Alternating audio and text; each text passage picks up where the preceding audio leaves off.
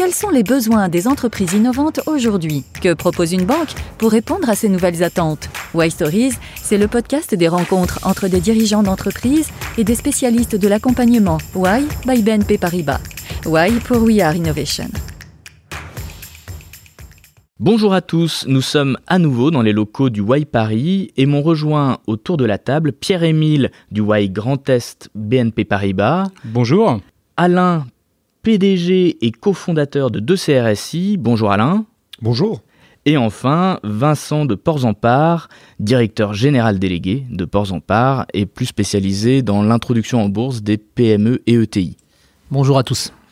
Alors, Pierre-Émile, je crois que votre euh, relation bancaire avec deux CRSI et Alain, à côté de moi, elle a commencé par un petit déj à la BPI, un petit déj un peu vide. Alors c'est vrai que c'est l'histoire un peu originelle de notre rencontre avec, alors non pas avec Alain à l'époque, mais avec son ancien directeur général euh, Guillaume Hert, que j'avais rencontré effectivement à l'occasion d'un petit déjeuner BPI à Strasbourg.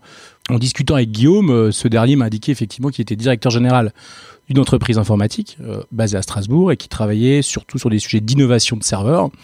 Donc partant de cette euh, discussion-là un peu informelle autour d'un café, d'un petit croissant euh, chez BPI, on a décidé effectivement quelques 15 jours plus tard à peu près de, se rencontrer sur site chez De CRSI. et ce premier rendez-vous, c'était de dire, bah voilà, on va venir avec notre équipe de fonds propres, BNP Paribas Développement, qui est nos fonds d'investissement pour compte propre de BNP Paribas, pour une levée de fonds qui à la base était autour de, 3 millions d'euros. 3 millions et demi, oui. 3 millions et demi. Euh, donc on a fait effectivement cette rencontre euh, avec euh, Alain, donc qu'on a rencontré effectivement ce jour-là, et Guillaume Hert, l'ancien directeur général de De CRSI. Alain, pourquoi est-ce que le courant est particulièrement bien passé? Alors il faut dire que la personnalité de Pierre-Emile n'est pas absente de, cette bonne relation. C'est vrai que Pierre-Emile a immédiatement décelé chez nous les, problématiques de, crédit ou de, besoins bancaires différents qu'on pouvait avoir besoin. C'est vrai qu'aujourd'hui, travailler avec Y, c'est pas travailler comme avec une autre banque. Donc, je me souviens que notre dernier euh, banquier historique précédent euh, BNP Paribas, dernier crédit concernait une centaine de milliers d'euros. La BPI avait contre-garanti euh, ce crédit donc à hauteur de 60%. Il est allé jusqu'à me demander une garantie personnelle sur 10%, c'est-à-dire sur 10 000 euros. Totalement ridicule. Et c'est vrai que traditionnellement, les banquiers viennent vous voir, vous proposent des offres de crédit de service qui ont un coût, mais très souvent, chez tous les dirigeants d'entreprise, de PME, viennent se contre-garantir avec les biens propres du dirigeant d'entreprise. Donc quand vous avez un banquier qui vous dit euh, je ne suis pas prêteur sur gage, je prête de l'argent à l'entreprise et je ne viens pas chercher le patrimoine du chef d'entreprise, ça change déjà beaucoup les choses. Ensuite, euh, les banquiers traditionnels vous parlent de financer vos locaux, vous financer euh, vos travaux, mais quand on parle d'innovation, ils sont plus là. Pierre-Émile a été le dernier banquier à nous financer du crédit d'impôt recherche. C'est ces éléments-là. Ensuite, euh, bon, il y a la disponibilité de l'humain. Voilà, quand j'ai besoin de mon banquier, je sais où le trouver. C'est une grande différence par rapport à toutes les autres banques. Pierre-Émile, vous, vous sentez un besoin particulier des sociétés innovantes euh, vis-à-vis de, euh, de leurs banquiers dans leurs relations bancaires?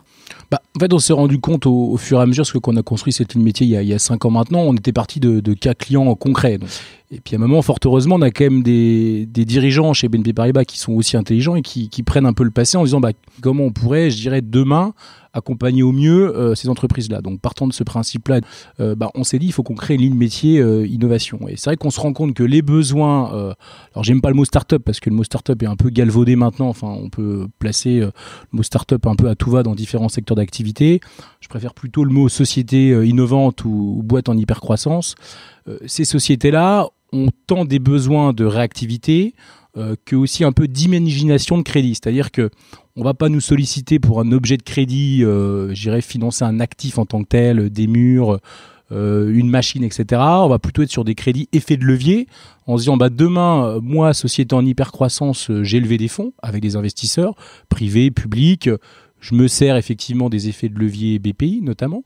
Et comment vous, banque, dans ce cadre-là, bah, je peux euh, me servir de vous pour financer euh, peut-être de temps en temps aussi de l'immatériel. Jérôme a l'habitude de faire 20% euh, de bancaire et 80% le reste. Alors 80% le reste, c'est quoi? C'est de la connexion, c'est de la mise en relation, euh, c'est de l'aide. Effectivement, c'est d'être réactif, c'est de répondre quand on reçoit un SMS à 10 heures du soir, mais c'est pour les besoins de l'entreprise. Finalement, on se dit si on est présent dans ces premières phases-là euh, de la société, ben, on arrivera peut-être à structurer pour BNP Paribas euh, des opérations valeur ajoutée, ce qu'on a fait quelques, quelques mois, quelques années plus tard avec, avec l'IPO de deux CRSI. Et, et, je me permets d'ajouter que cet immatériel qui nous a financé à l'époque nous permet aujourd'hui de faire x12 par rapport au chiffre d'affaires qu'on faisait à l'époque on fait 12 fois plus de chiffre d'affaires, donc 90%, qui est l'héritage de ce qu'a financé Pierre-Émile il y a deux ans et demi. Et ça, c'est quand même, euh, en tant que chef d'entreprise, c'est quand même ce qu'on recherche le plus. C'est vrai que financer un besoin de fonds de roulement pour aller euh, conquérir un marché, c'est très bien. Mais financer la R&D, c'est ce qui est le plus compliqué. Donc, quelque part, avoir des outils qui nous permettent nous, en tant que chef d'entreprise, de développer les produits de demain, c'est ce qu'on attend d'une banque et c'est ce qu'on a aujourd'hui chez Way. Je me permets juste encore un petit mot supplémentaire. Aux États-Unis, on n'a pas la même problématique. Même si aujourd'hui on travaille avec l'équivalent de Way au sein de la BNP, sur la, on a un bureau à la Silicon Valley, aujourd'hui on a Bank of the West, donc filiale de BNP Paribas, qui nous, qui nous apporte des financements dans le même genre d'esprit que, que Way. D'ailleurs, c'est une ancienne du Way Paris qui, euh, qui est en charge euh, de ça, euh, Aurélie Brett. Et aux États-Unis, ça ne va pas passer forcément par des financements bancaires. Ça va être des investisseurs qui vont être là pour faire des, grosses levées de fonds, pas quelques miettes. Parce que quand on parle d'innovation, il y a un moment ou un autre, soit on veut rester une petite PME, soit on devient une boîte internationale. Nous, on a fait le choix de devenir demain un groupe international qui, je l'espère, fera plusieurs milliards de chiffre d'affaires. En tout cas, c'est mon objectif. Et c'est vrai qu'en ayant un partenaire Huawei, on peut arriver à l'envisager. Pierre-Émile, justement, quel conseil vous donneriez à une entreprise innovante qui a du mal à financer son activité par euh, les voies classiques bancaires? Bah, le premier conseil, c'est de nous appeler. Alors ça, c'était pour la boutade, mais le deuxième conseil, effectivement, c'est de se dire que vu qu'on a un réseau et que depuis cinq ans, on a réussi à construire, bah, je un peu une histoire, parce qu'on est aussi parti un peu d'une feuille blanche. Euh, les conseils qu'on peut leur donner, c'est euh, bah, pas forcément écouter les, les banquiers traditionnels qu'ils ont actuellement dans leur pool bancaire.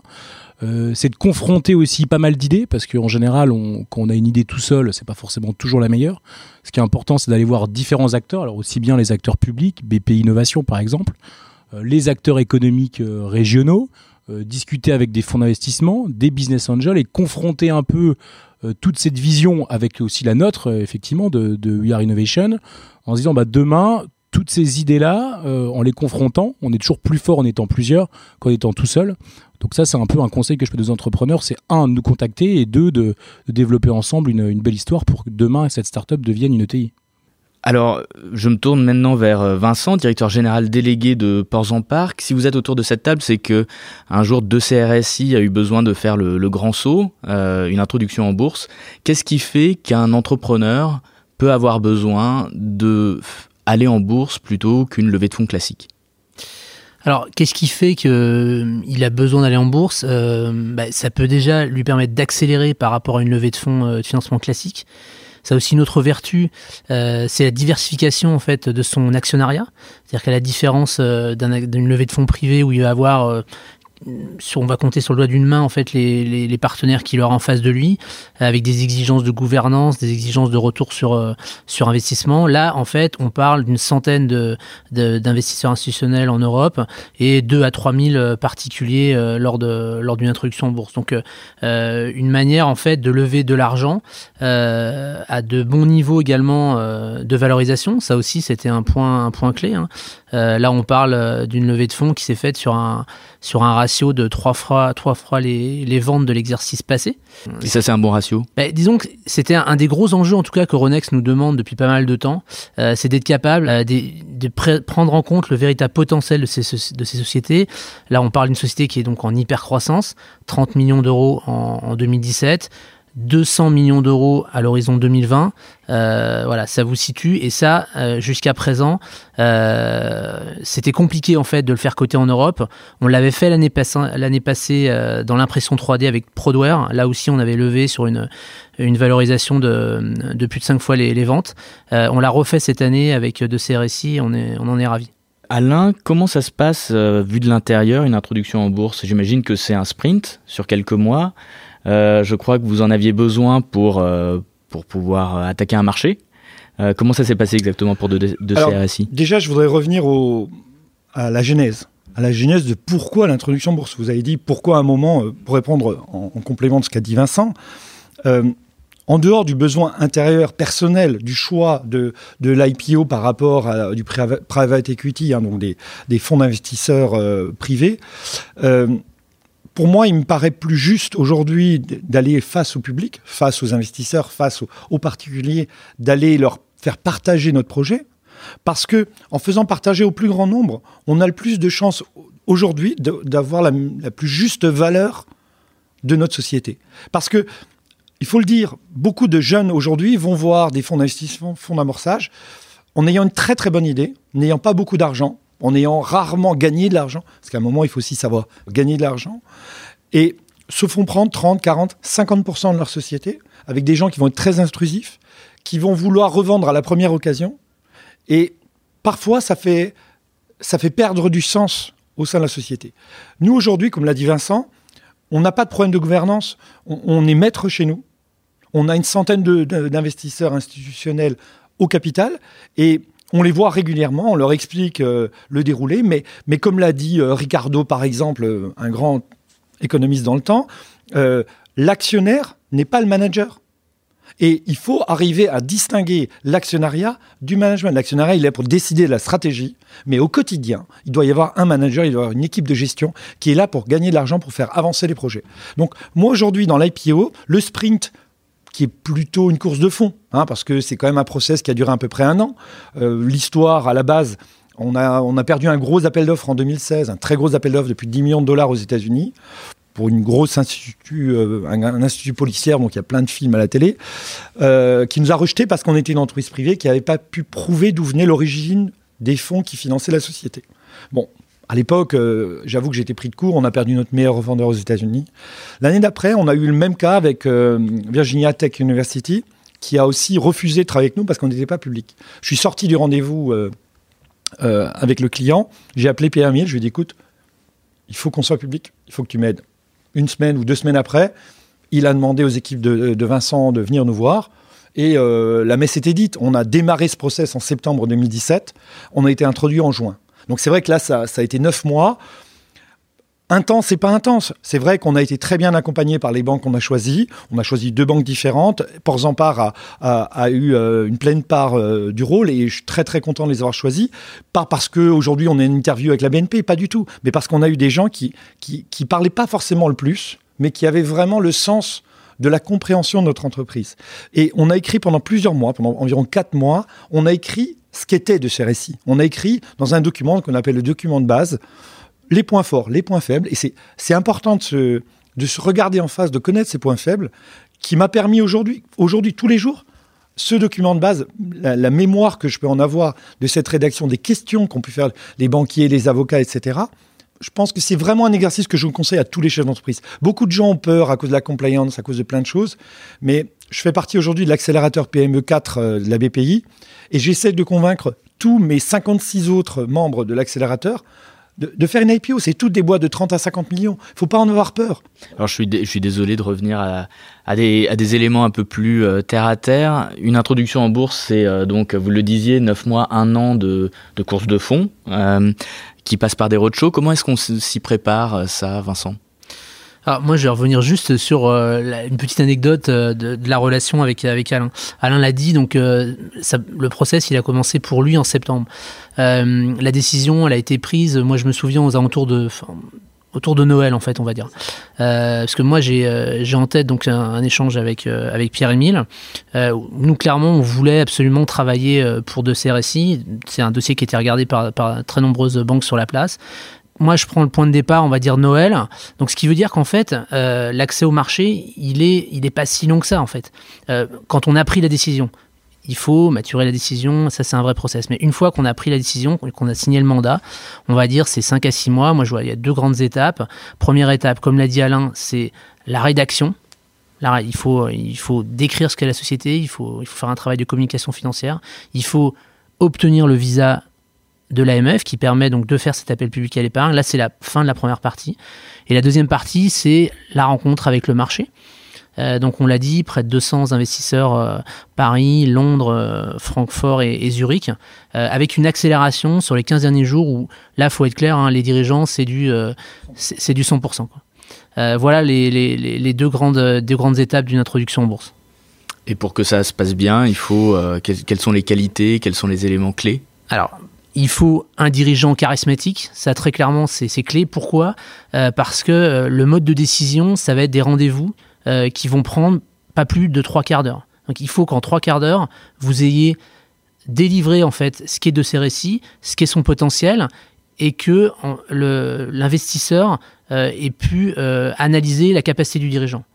Donc très clairement, on le dit souvent, hein, quand un dirigeant n'est pas à l'aise en fait avec l'envie de communiquer son projet, il faut pas aller en bourse. À l'inverse, quand vous avez cette qualité-là, très clairement, euh, ça doit faire partie en fait de la feuille de route, euh, au même titre que d'autres formes de financement, mais très clairement, la bourse, c'est pour ça en fait. Pierre-Émile, on le voit, Y-Banking, c'est euh, tout un accompagnement, quels que soient les besoins du client, et ils peuvent être nombreux, introduction en bourse. on a parlé d'une hypercroissance pour deux CRSI, j'imagine que les enjeux sont complexes, variés, nombreux. quelles seraient les prochaines grandes étapes entre vous et deux CRSI L'avantage avec Alain, c'est qu'il y a des étapes tous les jours. Donc on, s'ennuie jamais depuis deux ans. Ça, c'est quand même le point qu'on peut raconter. Et c'est vrai que quand on s'est rencontrés il y a deux ans, je pense lui et moi, on n'imaginait pas forcément euh, euh, d'arriver jusqu'à l'IPO. Donc euh, encore une fois, je pense qu'on découvre tous les jours des, des nouveaux besoins, encore ce midi autour, autour d'un déjeuner. Donc c'est vrai que les étapes, elles sont, elles sont nombreuses. Et nous, le but, c'est de se dire, bah, demain, on veut faire de deux CRSI, on l'espère, comme, comme Vincent, en tout cas, a fait avec ses équipes de Ports en Part, c'est de faire de deux CRSI sur notre territoire, le Grand Est, bah, la future ETI de demain. C'est aussi un peu le but de la création de, de Y-Banking.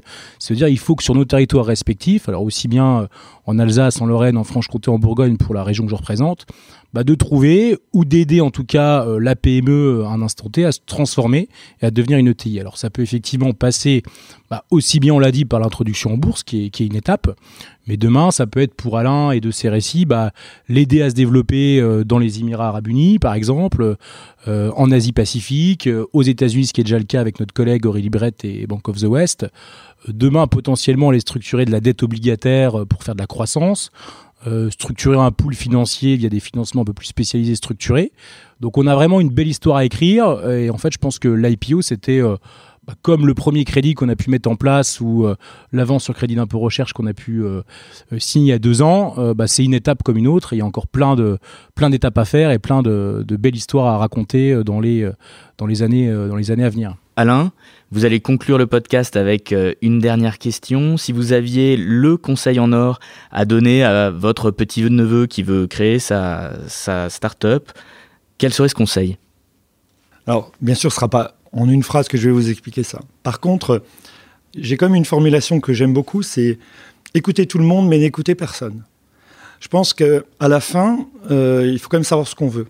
Quand on est chef d'entreprise, qu'on est qu'on est start-upper, qu'on est scale-upper, comme les mots à la mode à l'heure actuelle, il faut jamais oublier le mot entreprise dans chef.